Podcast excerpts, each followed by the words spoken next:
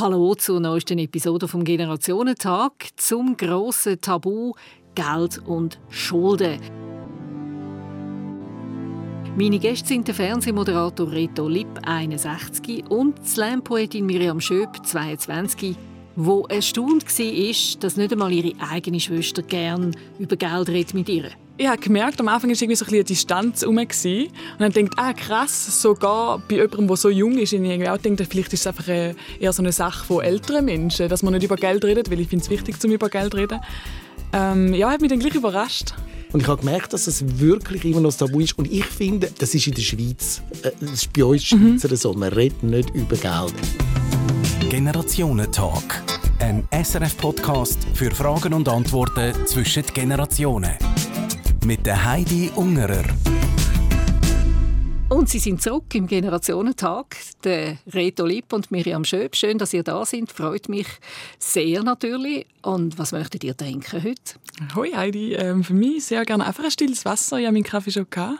Reto? Ja. Also ich nehme auch gerne das Wasser. Kaffee auch schon gehabt. Wunderbar. Danke. Gut, dann gehe ich das holen und in dieser Zeit erzählt euch doch, für was habt ihr euer erstes Sparsäule geopfert? Für was habt ihr gespart, wie verrückt und nachher etwas gekauft davon? Uh, ich habe Hälfte Sparsäule, Hälfte äh, Konfirmationsgeld. Da habe ich mir eine Spiegelreflexkamera gekauft, als ich 16 war. Wunderbar. Und ich habe mir einen Plattenspieler gekauft und äh, ich habe gewusst, dass meine Eltern finden das nicht gut, dass ich jetzt einen Plattenspieler und ich habe unter, ich weiß nicht, ich habe unter dem Bett versteckt. Ich habe vom Sackgeld gekauft und unter dem Bett versteckt und dazu meine erste und ich weiß aber nicht mehr, was für eine meine erste Single, die ich dann immer so im Versteckten angelassen habe. Weißt du noch welche Musikrichtung? Ja, es war irgendetwas Popmäßiges, etwas, was ah, okay. gerade in der Hitparade war. Ich kann mich aber nicht mehr erinnern. Ich hatte dort mal eine und dann noch mit dem nächsten Sackgeld die zweite und die dritte. Und so hat sich dann eine kleine Sammlung von Singles angesammelt mit der Zeit. Mega cool. Und deine Eltern haben was dagegen gehabt, wegen religiös? Oder? Nein, die haben irgendwie gefunden, du kannst Radio hören und so, du brauchst jetzt keinen Plattenspieler. Um. Ähm. Und, und ich habe das aber so schick gefunden, so einen eigenen Plattenspieler zu haben. So ein, Mini, mhm. schon ein kleiner Mini-Plattenspieler. Und ich habe das unbedingt unbedingt wählen, weil ich auch meine eigene Musik da quasi machen. Sehr, sehr so schön. quasi ein Mini-DJ auf Mini, Mini, Mini Basis. so, das Wasser auf dem Tisch. Ich habe mir selber einen Espresso geholt. Und zuerst eine kurze Positionierung von euch. Ich stelle euch vier Fragen. Ihr gebt mir ganz eine kurze Antwort, nicht mehr als einen Satz, bitte. äh, Miriam, wann hast du das letzte Mal ähm, Papiergeld oder Münzen in der Hand noch gehabt? Ähm, das habe ich vor zwei Tagen, weil ich muss Münze in die Wäschmaschine tun, zum Waschen können. ich musste mal irgendwo aufs WC und habe unbedingt Münze haben. Dann hat man Münze reinschmeißen. Kann noch schwierig sein, wenn man dann keine in der Tasche hat, oder? Ich habe eben meine 50er liegen ich habe keinen Franken mehr und ich hätte unbedingt aufs WC. schrecklich sein. Genau. Wie viel Sackgeld habt ihr als Teenager gehabt? Magst du dich noch erinnern, Miriam? Ähm, als ich ins Gymnasium gegangen bin, waren es 200 Franken im Monat gewesen, aber ich musste Schulbücher, Kleider, ähm, zum Mittag ähm, in der Schule, weil ich bin in St. Gallen Schule gegangen, ähm, also nicht daheim nicht daheim essen. Ja, und da alles habe ich mit diesen 200 Franken gezahlt. Ich kann mich nicht mehr genau erinnern, es war in den 70er Jahren, ich glaube, es sind so um die 50 Franken, gewesen, was damals schon recht viel Geld war. Mhm, tatsächlich. Kommen wir nachher noch darauf zurück. Habt ihr euch schon mal verschuldet für irgendetwas? Nein, noch nie. Mein Vater hat mir da eingerichtet, ich soll mich nicht verschulden. Reto? Ich hatte mal ein Autoleasing, jetzt nicht mehr, aber ein Autoleasing hatte ich mal. Wie wichtig ist euch Geld, Miriam? Ich würde sagen, tendenziell unwichtig, aber wahrscheinlich, weil ich momentan kein Geldproblem habe.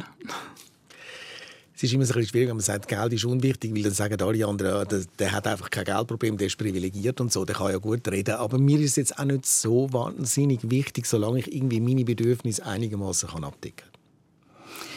100 Franken in der heutigen Zeit, was hat das noch für einen Wert? Also der Reto hat vorher gesagt, mit 50 Franken Sackgeld, das ist vor 30 Jahren ist das mindestens, mindestens eher länger ist das wahnsinnig viel gewesen. Ja. Ich mag mich erinnern, als ich schon mein erstes 20er Nötchen quasi im Portemonnaie hatte, habe ich gefunden, wow, das ist wirklich super, oder? Das ist jetzt äh, ja deutlich über 30, bald 40 Jahre her als Teenager.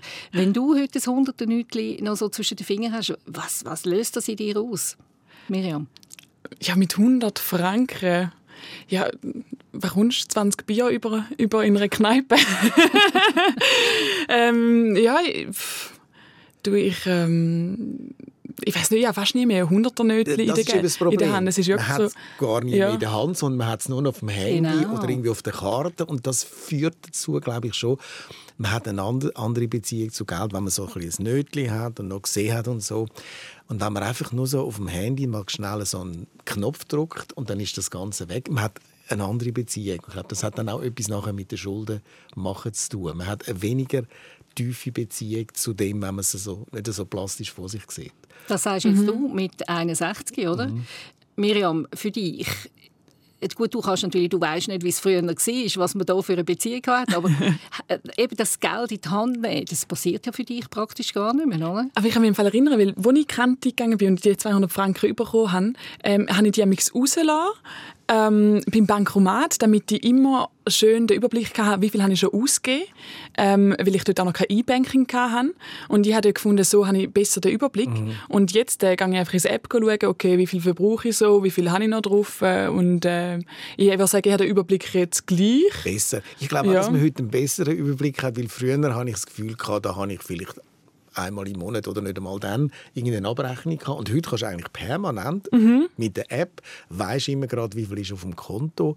Es gibt eigentlich mehr Transparenz im Prinzip mhm. als früher. Und ich finde es auch noch gäbig, wenn man mal ein Portemonnaie vergisst, dann kannst du auch mit Twin zahlen mit dem Handy. das stimmt. Also man muss nicht mal mit dem Portemonnaie ja. mitnehmen. Das Handy hat man immer dabei, das Portemonnaie kann man weglassen. Das zum Beispiel in der Kantine zahle ich immer Fernsehkantine mit, äh, mit dem Handy, weil ich sonst muss, am Mittag muss ich noch das Portemonnaie mitnehmen und das Handy. Jetzt zahle ich nur noch über das Handy. Das ist einfach praktisch. Ist praktisch, aber auch noch schwierig irgendwo die Ausgaben im Griff zu halten. Man hebt da schnell an, ja, da zwei Franken, da vielleicht fünf Franken für den Kaffee ich, also mir geht es wirklich so, dass ich Mühe habe, den Überblick zu behalten. Mhm. Wenn ich einfach so den ganzen Tag mein Handy irgendwo an eine Kasse hebe. Äh, und ich nehme dann manchmal wirklich, nein, ich nehme es nicht aus dem Portemonnaie, sondern ich, ich mache mir wirklich immer mal wieder auch eine Aufstellung. Was habe ich eigentlich mhm. ausgegeben, auch für Kreditkarte, dass ich eine Ahnung habe, was mhm. Ende Monat kommt. Das habe ich früher noch nicht müssen machen. Da habe ich viel mehr den Überblick gehabt. Da bin ich einmal physisch wirklich auch noch größere Beträge abheben und habe die irgendwo angetragen, wo mhm. ich zahlen musste. Mhm das ist ja. Ich finde es einfach schon speziell, dass jetzt gerade mit der Corona-Krise viel, viel weniger, also habe ich das Gefühl, mit wirklich mit Geld in Kontakt kommt, also mit physischem Geld. Es, man hat nur noch das Kärtchen und überall wollen sie auch nur noch das Kärtchen. Also eine Kassiererin irgendwo schaut einem schon komisch an, wenn man das Bargeld zuckt. Das wollen sie eigentlich gar ist nicht mehr haben. nostalgisch. Ist, auch, auch mit Corona, so, ich kann schon verstehen, man hat vielleicht Angst und so, man will da gar nicht in Berührung kommen mit dem Geld, das schon durch 100 Hände äh, durchgegangen sind. Alles muss nur noch jetzt über die Karte laufen oder über das Handy. Geht ja, ja, schneller. Es geht, es geht schneller. Man kommt eigentlich mhm. gar nicht mehr so in Kontakt mit Bargeld. Das ist schon mhm. interessant. Und finde ich eigentlich eine gute Entwicklung. Ist ja mega praktisch. Wobei ja, das ist der Unterschied. Du findest eine gute Entwicklung, der Reto und ich finden eher, mm, irgendwo ganz Gefühl, das Geld verloren. Hat man das noch im Griff? Was eben das Interessante ist, dass trotzdem die SNB, zum Beispiel die Nationalbank, tut immer mehr Nötchen in Umlauf bringen. Irgendwie verschwindet die Note irgendwo. Wo es gibt zum Beispiel immer mehr Tausigernoten, obwohl eigentlich kein Mensch mehr mit einer Tausigernote wirklich zahlt. Ich glaube, die verschwinden wirklich zum Teil in Banksafes. Es gibt Leute, die horten Geld, gerade jetzt auch wegen der Krise Krise und aus Angst. Mm. So ihr äh, Safety-Geld quasi. Die nehmen das Geld, Tausendernötchen, und tun es in einen Banksafe rein. Dann müssen sie nämlich auch keine Negativzinsen zahlen bei der Bank.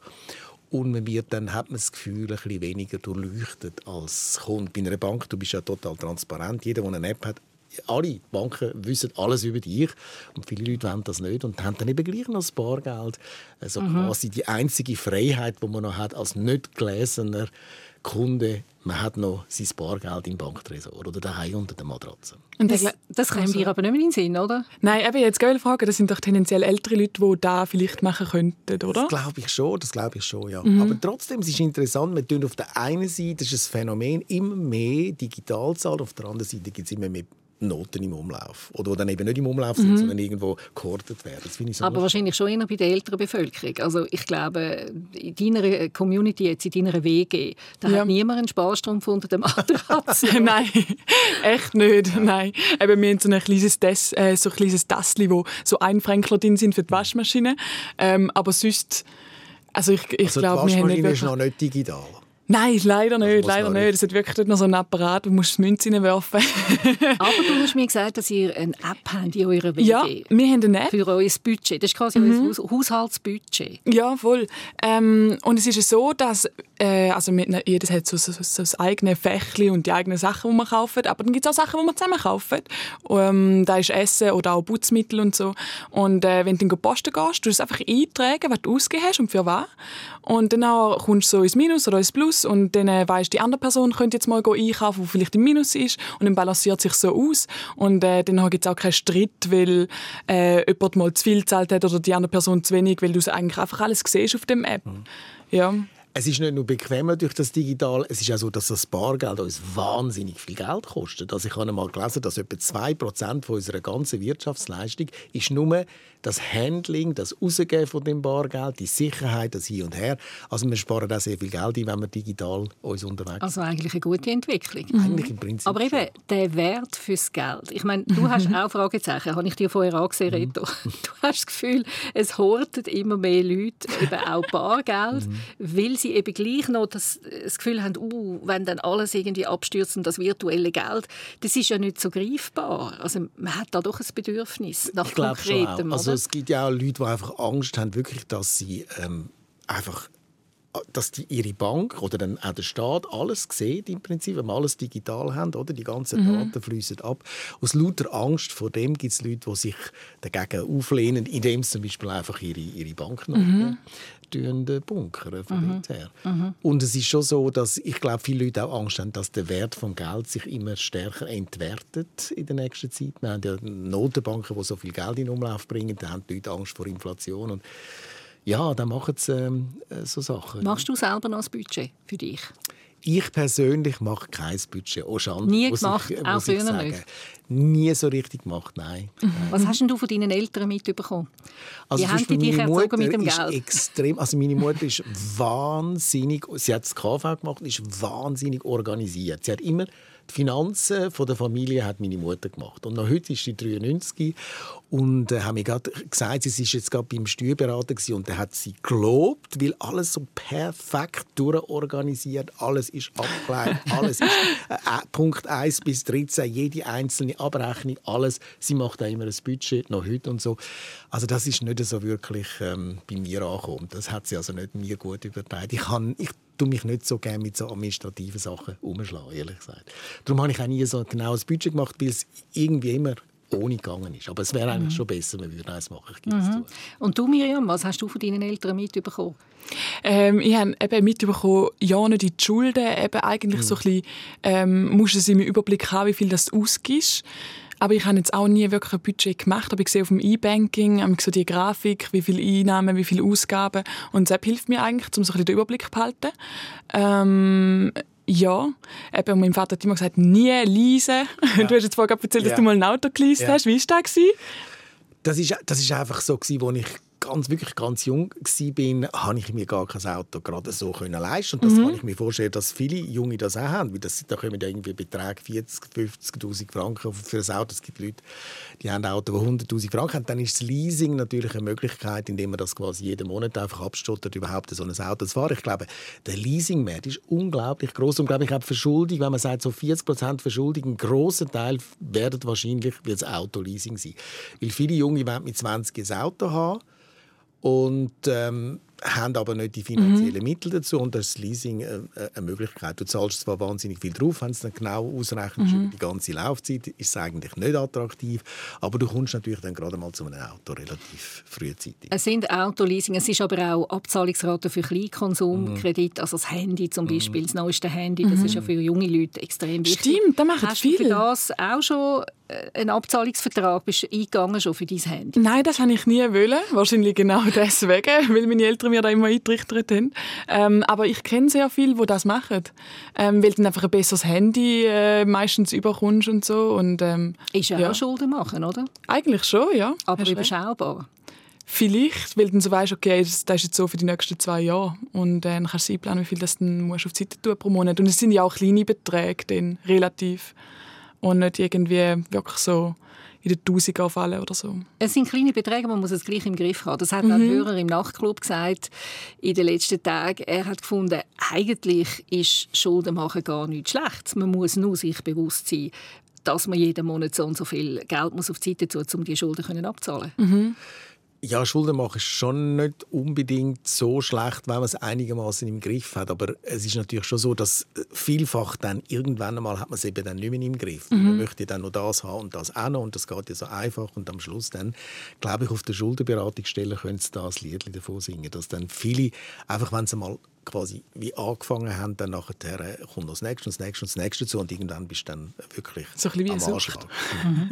Aber es sind eben etwa 40 Prozent der Bevölkerung, die so Kreditschulden haben und wir haben auf Facebook ja auch eine Umfrage gemacht bei unserer Community, ähm, was die Leute davon halten, Schulden zu machen. Und dort ist ganz klar gekommen, also hat, ich lese jetzt da einfach eine Hörerin vor, stellvertretend für ganz viele, die geschrieben hat, man will alles sofort haben. Früher konnte man noch warten. Zudem ist heute die Verführung über Emotionen sehr groß. Da gibt es diverse Untersuchungen dazu. Auch Menschen, die eigentlich vorsichtig sind, erliegen den Verlockungen der Werbung. Schnelle Befriedigung der Bedürfnisse, aber Befriedigung nur von kurzer Dauer. Und dann kommt erneut der Wunsch nach mehr. Ich glaube, das hat schon etwas und ich glaube, dass da auch ein Generationen nicht Konflikt, aber dass das etwas anderes ist. Also die Generation von meinen Eltern würde auch niemals Schulden machen und haben immer auf etwas, was sie wollen, gespart und gewartet, bis der entsprechende Betrag hatten. Meine Generation, würde ich sagen, sind, ist so ein Zwischending. Die einen haben auch mal ein bisschen etwas geleistet oder man hat selbstverständlich eine Hypothek oder so. Und bei den Jüngeren, glaube ich, ist das problemloser. Und das hat etwas mit der Werbung zu tun. Das ist ein riesen Business. Das Konsumkreditbusiness ist ein riesen Business, befördert auch von vielen Banken. Und äh, auch Leasing und so. Wir hätten nicht so viel Auto, wenn wir das Leasing nicht hätten, ganz klar. Also es ist ein riesen Business und wird von der Werbung natürlich permanent angetrieben. Und natürlich ist es heute, glaube ich, schon schwierig. Es gibt ja einen gewissen Konsumdruck. Eben wenn ja. jemand das neueste Handy hat und der andere hat das Handy nicht, ist das nicht auch ein so bei den Jungen, dass man dann das Gefühl hat, jetzt muss ich das aber auch haben, weil sonst bin ich einfach nicht dabei, dann bin ich nicht ja. drin, dann bin ich ein Aussenseiter, also muss ich das jetzt auch haben? Ich persönlich spüre jetzt den Konsumdruck nicht so, aber ich kann mir sehr, sehr gut vorstellen, dass das anderen Leuten so geht. Und es ist natürlich schon so, dass wir einem kompletten Überfluss leben und du kannst da wie alles die ganze Zeit bestellen, wenn du willst. Und es gibt ja wirklich auch immer so ein Serotonin-Kick, wenn du ein Päckchen heimbekommst und du kannst es öffnen, als wäre es Weihnachten und dann hast du irgendwie ein neues Gadget drin. Das, das finde ich im Fall auch. Das geht mir ja. sogar so. Und darf es gar ja, nicht laut ja. sagen, aber es ist Ich finde es auch schön, wenn ich mir irgendwie etwas Neues kaufe. Und dann kann ich mir schon vorstellen, dass das auch ähm, süchtig machen kann. Ich glaube, das ist ja auch schon ein Problem, irgendwie, die, die Shopping-Sucht zum Beispiel. Mhm ja, mir persönlich geht es nicht so, aber ich glaube, es ist ein Problem von unserer Gesellschaft, dass wir einfach viel zu viel die ganze Zeit kaufen und deswegen wahrscheinlich auch in Schulden äh, oder Schulden machen. Ja. Und natürlich Antriebe von der Werbung, ganz mhm. klar. Und sicher auch noch Antriebe jetzt von der Möglichkeit, eben online alles zu bestellen. Mhm. Also du musst eben nicht mal in den Laden gehen, du musst dich nicht einmal äh, den Fuß mhm. voraussetzen, du kannst es am Wochenende machen und immer 24 mhm. Stunden ist immer der Laden offen. Ja, die Werbung ist natürlich ein, ein totales Manipulationsinstrument, wo einem immer irgendwie so zur Perfektion gesteigerte Sachen, äh, also dargestellte Sachen zeigt, aber wo aber gar nicht real und, und sind. Und im Shopping zahlst du ja. eigentlich alles über Kreditkarte oder vieles über Kreditkarte, also machst du eigentlich im Prinzip schon von Anfang an gerade mal ein bisschen Schulden, zahlst es dann erst nachher von dort her. Das ist halt schon sehr verführerisch, mhm. sehr einfach mhm. und kommt natürlich einem sehr entgegen, das muss man sagen. Es macht es einfach einfach. Mhm. Eben, Kreditkarte zahlen ist ja auch Vorauszahlung mhm. Ähm, wo man nachher muss Zinsen zahlen je nachdem dafür, was man für eine Kreditkarte wählt. Also da sind sich glaube ich, auch viele gar nicht bewusst, dass das auch eine Form von Schulden kann sein. Also da sind Banken großartig, wenn es darum geht, Gebühren irgendwie zu verstecken. ich glaube, es gibt keine einzige Branche, wo so perfekt ist im Verstecken von der äh, von den Gebühren, was eigentlich der Kunde wirklich zahlen. Die meisten Leute wissen nicht, wie viel Geld sie einer Bank über Gebühren zahlt, weil das ist so wahnsinnig gut versteckt in irgendwelchen allgemeinen Geschäftsbedingungen, dass kein Mensch etwas merkt und es merkt auch niemand etwas, wenn sie mit im Jahr mal Gebühren einfach aufsetzen. Das machen Banken gerne. Nicht am 1. Januar, sondern plötzlich am 1. Mhm. Juli oder am 1. September werden Gebühren wieder mal ein bisschen aufgesetzt. Mhm. Transparenz ist da wahnsinnig schlecht. Ist dir das bewusst als Nein. junger Mensch? Oder? Nein, gar nicht. Ich glaube, ich beschäftige mich auch zu wenig mit Geld, weil es wirklich auch ein Thema ist, ähm, wo mich nicht interessiert, so, so Zahlen und und eben irgendwie Gebühren und Zinsen und bla bla bla. Es ist wirklich, äh, ich schalte direkt ab, wenn es irgendwie um so Zahlen geht. Warum ist das so? Das ist ja auch eine äh, generelle Beobachtung, dass sich Frauen mhm. viel weniger mhm. für die Geldthemen interessieren. Es mag Einzelne geben, auch in den Banken gibt es ja auch weibliche Beraterinnen, aber das ist immer eine Minderheit. Wenn es um Geldfragen geht, um Geldkompetenz, um Anlageberatungen und so weiter, dann sind das meistens Männer mir ist es als junge Frau auch so gegangen. Ich habe mich null für das Thema interessiert. Ja, ich glaube, es hat mega viel mit Sozialisierung zu tun und auch mit unserer Vergangenheit, dass halt bis zum Frauenstimmrecht haben, irgendwie größere Ausgaben hast du nur können, äh, mit der Unterschrift vom Mann machen, also jetzt in einer Heterobeziehung, in einer Verheirateten, ähm, als Frau. Und das sind halt einfach immer Geldsachen so die Sache vom Mann war und weniger von der Frau. Und ich glaube, das spürt man auch jetzt noch, obwohl es sich langsam ändert. Ähm, aber auch jetzt sieht man ja noch, dass es vor allem Männer sind, die in Banken arbeiten oder irgendwie, die äh, Investments machen mhm. und bla bla bla.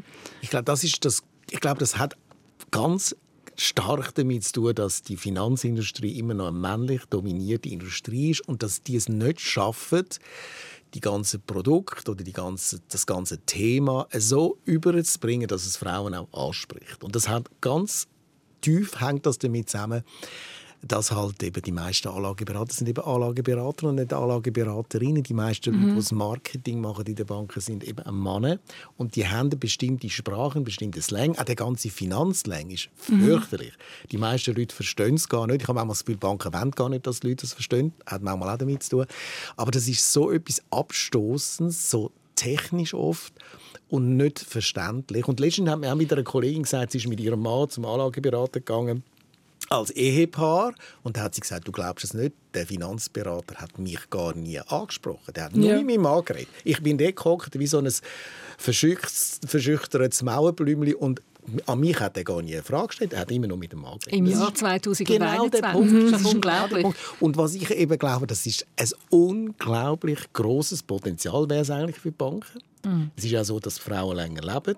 Sehr oft erben sie dann noch relativ spät und, und haben, haben, plötzlich mit riesigen Geldbeträgen zu tun, wo sie dann zum Teil nicht so richtig rauskommen. Das wäre ein riesiges Potenzial, mhm. wenn die Banken das wirklich gut würden machen würden. Machen es aber nicht. Du hast das etwas Wichtiges auch angesprochen, die Sprache, oder? Schon wo je nachdem die Leute abschreckt. Also auch äh, viele Frauen sagen, das interessiert mich gar nicht. Berücksichtigst du das irgendwo in deinen Sendungen? Absolut. Dass du also, versuchst, also, Sachen auf eine andere Ebene zu bringen, sodass man daraus kommt? Ich kann dir sagen, ich mache in einer Börsensendung ein aber ich. Glaub, also kurz, ich glaube, man kann nicht generalisieren, dass Frauen einfach nicht verstehen. Ich, aber ich glaube, glaub, oder? es ist eine bestimmte Sprache, die die Leute auch haben, sehr englisch getrieben, sehr, mhm. ähm, zum Beispiel, wenn ich jetzt ein Interview mache mit einem Manager, oft für, für Börsensendung, dann nachher ist das dritte Wort ist schon irgendein Finanzausdruck, wo die grosse Menge nicht versteht. Dann muss ich immer sagen, stopp, Interview, stopp. Wir fangen nochmal von vorne an. Tun Sie es einfach so erklären, wie Sie es Ihrer Großmutter oder Ihrer Frau oder Ihrem Kind, Ihrem 15-, 16-Jährigen würde erklären, wo jetzt da vor dem Fernsehen sitzt. Aber nicht jemandem, der mitten in dieser Branche drin ist und irgendwie ein Ökonomiestudium oder ein Finance-Studium gemacht hat. Also ich finde das ein ganz grosses Problem bei vielen Managern grundsätzlich auch, aber auch bei vielen Finanzberatern, dass sie einfach gewisse Sachen voraussetzen. Sie reden einfach so, wie sie natürlich den ganzen Tag reden, mit Ausdrücken und viele Leute kommen einfach nicht mit dann und das stoßen sie dann einfach ab und denken, mhm. ich komme einfach nicht raus, ich komme nicht rein. Das ist für mich irgendein Bereich, der komplex ist und äh, da wollte ich mich lieber nicht damit befassen. Mhm. Und in Tat und Wahrheit ist es oft eben ganz einfach, aber natürlich tun die Banken gerne auch mit solchen Begriffen um sich schleudern oder viele Leute auch zum zeigen, wie wahnsinnig intelligent und wie gut dass sie sind und so. Ein bisschen hochstaplerisch. Genau. Sehr vieles ist einfach äh, mhm. hochstaplerischer Talk im Prinzip. Mhm. Löst die Sendung oder die Vorbereitung auf die Sendung bei dir hat das etwas ausgelöst, Miriam? Weil ich sage jetzt einmal böse, wenn wir heute nicht über das Thema geredet hätten, hätte es dich wahrscheinlich nicht gross tangiert. Ähm, Nein, wahrscheinlich nicht. Also, was mich an Geld interessiert, ist eher so ein bisschen, dass es ein Tabuthema ist, dass man nicht darüber redet. Und es interessiert mich so, warum ist es ein Tabuthema? Warum reden Menschen nicht darüber? Und ich finde eigentlich, wir müssen transparenter sein mit Geld. Aber Zahlen an sich interessieren mich weniger. Das stimmt. Aber ich habe es jetzt gleich irgendwie spannend gefunden, um mir ein bisschen Gedanken dazu zu machen. Und ich habe auch noch gestern wieder mit äh, meiner Wege darüber geredet, über, hey, denken die eigentlich über die mhm. HV-Lücke nach? Und? ähm, ja. Nein, eher weniger. Die eine Mitbewohnerin hat so gesagt, ich habe eine dritte Säule. Und ich also denkt ja, ich noch nicht. das ist aber schon aber, mal gut, wenn sie schon mal eine dritte ja. Säule hat. Ja. Weil ich, ich stelle jetzt irgendwie fest, dass gewisse junge, also so Jungparteien, sich plötzlich mit dem Thema Altersvorsorge beschäftigt. Ich glaube, mhm. in unserem mhm. Alter damals, mit 20, hätten wir uns überhaupt nicht mit dem Thema. Und dann plötzlich ist auch noch nicht nötig eine politische Bewegung sogar bei Jungparteien, äh, sich mit AHV, mit zweiten Säulen, sogar mit dritten Säulen zu beschäftigen. Und das mhm. hat schon, das finde ich schon noch faszinierend. Weshalb ist das so? Aber Miriam hat gesagt, in ihrer Community ist es eigentlich kein Thema gewesen. Mhm. Viel, viel weniger im Fall. Ich habe zum Beispiel das Gefühl, ähm, es wird viel mehr über den Klimawandel diskutiert, ja. wo ja auch ähm, ein Thema ist, wo ein bisschen ferner weg ist, aber gleich akut so. Und eigentlich ist es ja mit der AV genau gleich. Es wird kommen, wir wissen, es wird kommen, dass wir keine AV mehr haben, aber es, ja. Das finde ich jetzt interessant, weil viele Junge, das finde ich wirklich ein interessantes Phänomen, kommen vom Klimawandel zu der Altersvorsorge. Und warum? Weil sie sagen, wir müssen nachhaltiger leben. Mhm. Wir sind in, unserer, in unserem Umweltbewusstsein mhm. nicht nachhaltig, wir ruinieren die Welt. Und das Gleiche übertragen sie jetzt auf unsere Sozialsysteme und sagen, unsere Sozialsysteme sind nicht nachhaltig finanziert, ist auch nicht nachhaltig. Mhm. Also wir müssen bei beidem, bei der Klimafrage nachhaltig werden und wir müssen bei der Vorsorge bei den Sozialsystemen auch nachhaltig werden, weil die sind jetzt nicht richtig ausfinanziert. Wir werden in riesige Defizite hineinlaufen mit der AV. Viele junge Leute haben darum das Gefühl, mhm. sie kommen kein Geld mehr über und fordern jetzt Nachhaltigkeit nicht nur im Klima, sondern auch in der sozialen äh, Vorsorge, zum Beispiel Altersvorsorge. Ja, das ist ja eigentlich gut, oder? Mhm. Das finde ich, find ich faszinierend, wie man von einem Thema dann auch sagen kann, auch Sozialsysteme müssen nachhaltig finanziert mhm. sein und äh, dass das eigentlich alles zusammengehört auch. Ich tue die AHV-Debatte jetzt äh, abbrechen, weil das ist eine Sende weißt du, Sendung über was haben wir noch nicht geredet? Macht Geld eigentlich glücklich? Genau, das ist ein guter Punkt. Und etwas, was äh, Miriam vorher noch gesagt hat, das Tabuthema Geld. Wieso reden wir da in unseren westlichen Ländern sehr ungern oder gar nicht über Geld? Du hast mir ja gesagt, Miriam, du hast versucht, mit deiner Schwester glaub, und ihrem Mann über das Thema zu reden. Ja, also ihrem Freund. Ähm, Freund. Mhm. Ja, ich habe sie mal gefragt, so aus Neugier, wie viel das denn sie schon gespart haben. Ähm, weil sie sind auch beide noch am Studieren und haben mich wundern genommen, wie viel dass man da einfach, einfach auf die Seite tut. Und dann sind beide zuerst so ein bisschen verhalten gewesen, so hm, sollen wir sie jetzt sagen? Hm, irgendwie, eigentlich redet man nicht über Geld. Schlussendlich haben sie, schon, haben sie mir schon erzählt, weil ich halt die Schwester von meiner Schwester bin, logischerweise.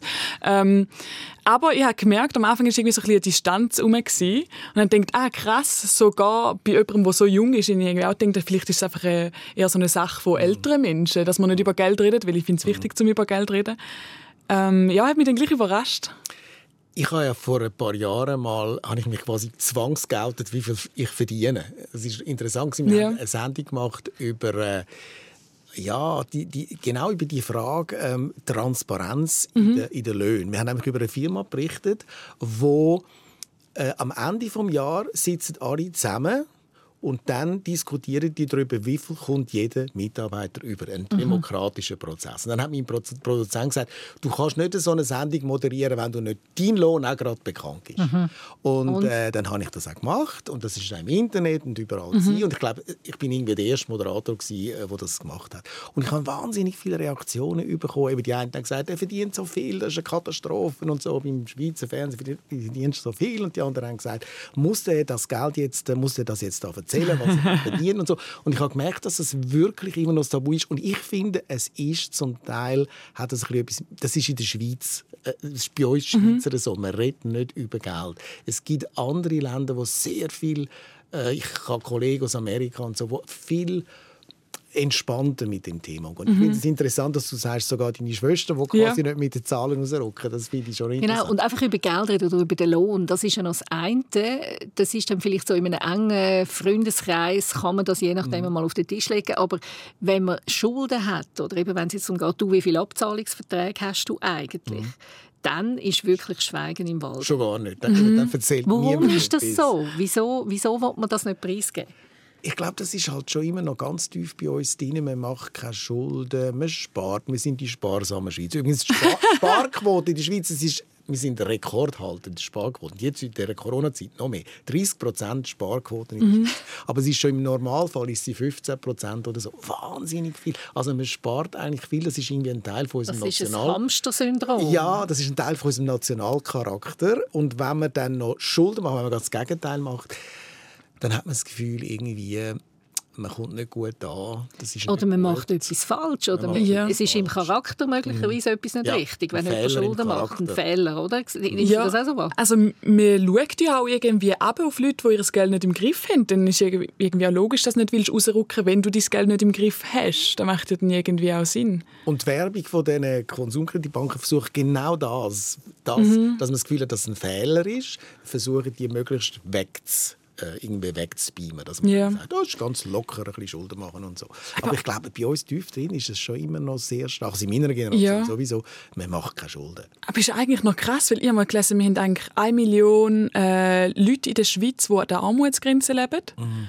Und dann müssen wir doch eigentlich mehr über Geld reden. Also, oder auch zum Beispiel bei ja. politischen Parteien, wie die finanziert werden, dort wäre ich auch für Transparenz. Also eigentlich überall. Ja, ja das ist schon so. in unserer Gesellschaft. Ja.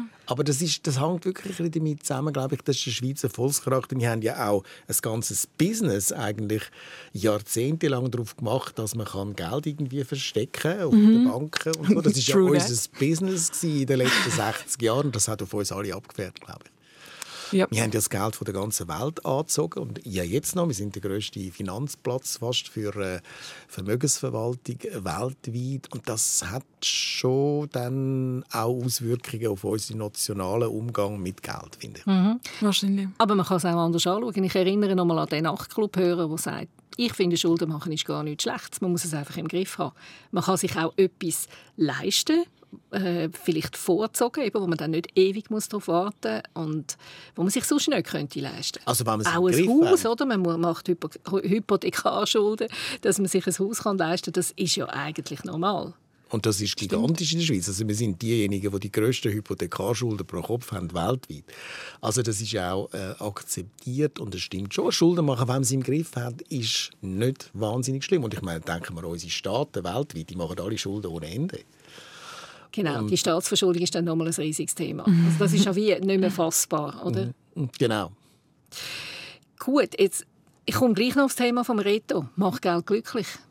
Ich glaube, ähm, es ist sehr, sehr bequem, wenn du dir keine Sorgen über Geld musst machen musst. Und ich glaube, es ist mega unangenehm, wenn du zu wenig Geld hast und jeden Rappen musst umtrüllen. Von dem her glaube ich, ja, das ist jetzt irgendwie so eine Standardaussage, aber wenn du einfach genug hast, dann musst du dir keine Gedanken machen und hast weniger Sorgen deswegen.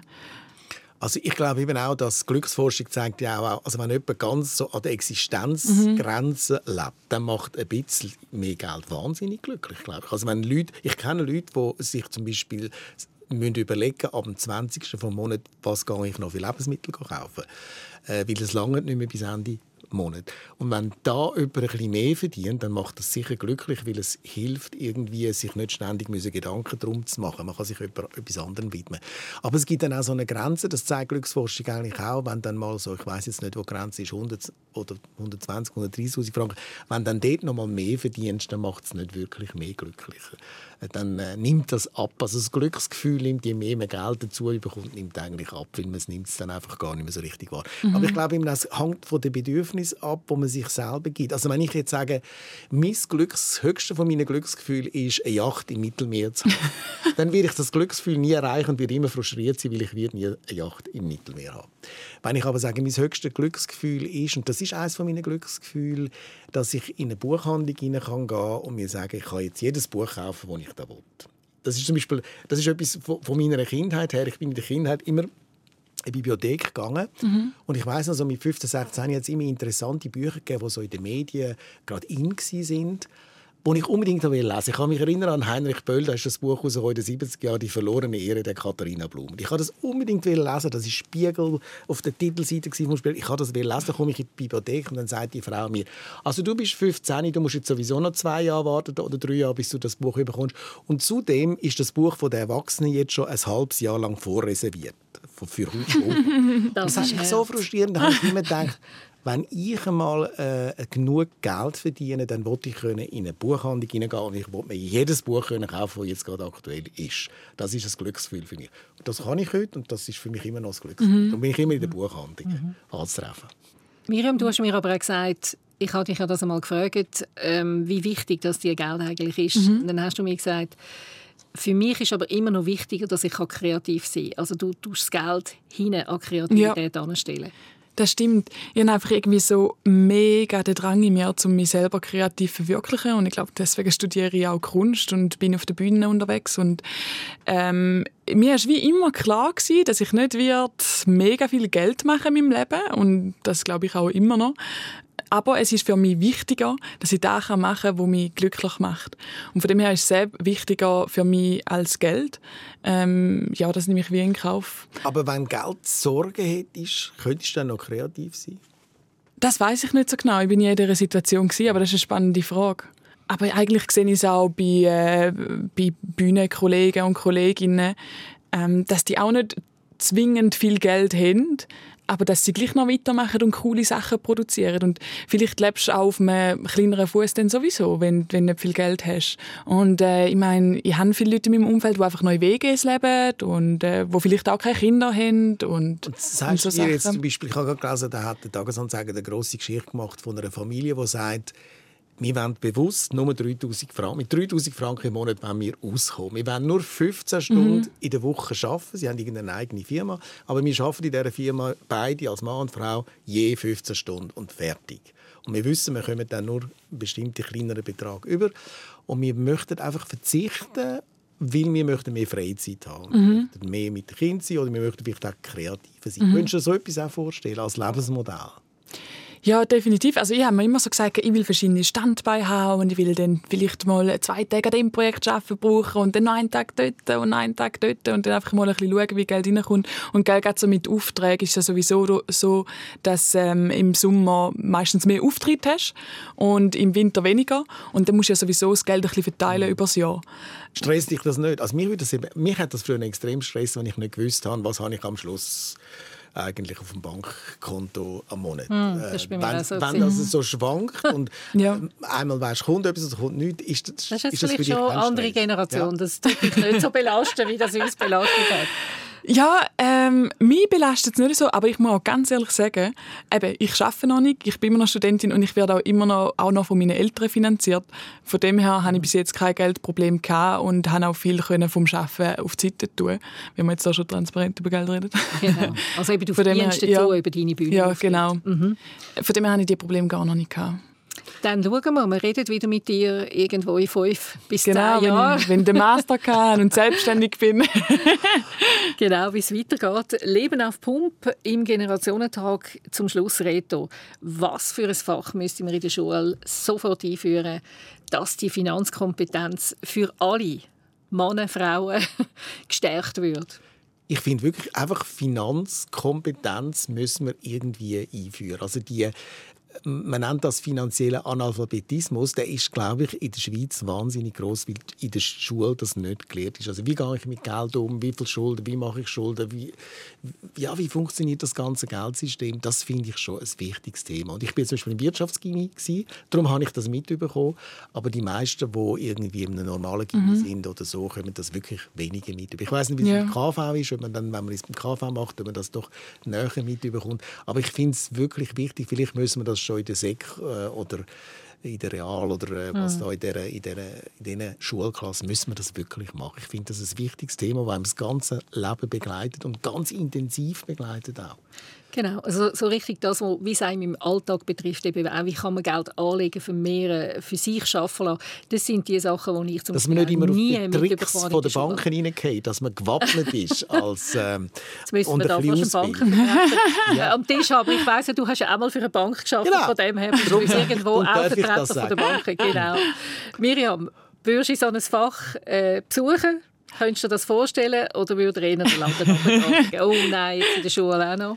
Ja, also wir haben auch ähm, das, Fach Wirtschaft im Gymnasium und ich finde eigentlich könnte es dort reingehören direkt. Aber ich wäre eben, glaube sowieso für ein eigenes Fach nochmal, wo einfach Workshops heisst, wo du ganz, ganz viele verschiedene Workshops hast, wo du viele verschiedene Sachen lernst und dann könntest du äh, da auch dort reinpacken, zum Beispiel.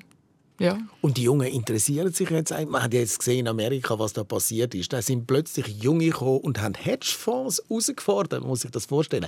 Haben Hedgefonds in Milliarden Verluste hineingetrieben, weil sich Junge auf den sozialen Medien zusammengeschlossen haben und ein Gegengewicht geschaffen haben äh, zu den äh, etablierten grossen äh, Finanz- und Hedgefonds von der Banken. Das, Hast du da, da von ist Reddit Neues. und GameStop? Ja, und Game- das ist ein neues Phänomen, wo ich glaube, schon etwas ausgelöst hat, das noch weiter wird. Äh. Unglaublich spannend. Wäre nochmal ein Thema für einen Generationentag, das können wir noch aufnehmen. Ich glaube, wir haben jetzt das letzte Mal über Geld geredet. Es ist schwierig, mit euch einmal einen Punkt zu machen, weil ihr sind so spannend und es kommt immer noch wieder ein neues Thema auf. Wir machen das jetzt gleich. Merci für eure Offenheit. Nicht selbstverständlich. Es ist auch kein einfaches Thema gewesen, aber ganz ein wichtiges. Darum unbedingt den Generationentag weiterempfehlen, liken, sharen und schreibt mir, wenn ihr weitere Themen habt, die euch interessieren im Generationentag. Ich freue mich über eure Mails at heidi.ungerer auf Instagram und Facebook. Wir hören uns sicher wieder in zwei Wochen, dann mit dem Zen-Meister Niklas Branschen und der Journalistin Yvonne Eisenring. Ich bin Heidi Ungerer, danke fürs Zuhören, bis bald und tschüss. Generationentalk. Ein SRF-Podcast für Fragen und Antworten zwischen Generationen. Auf srf.ch/audio. Host Heidi Ungerer, Produzentin Sabine Meyer, Layout Sascha Rossier, Online Andrew Jones, Projektverantwortung Susanne Witzig.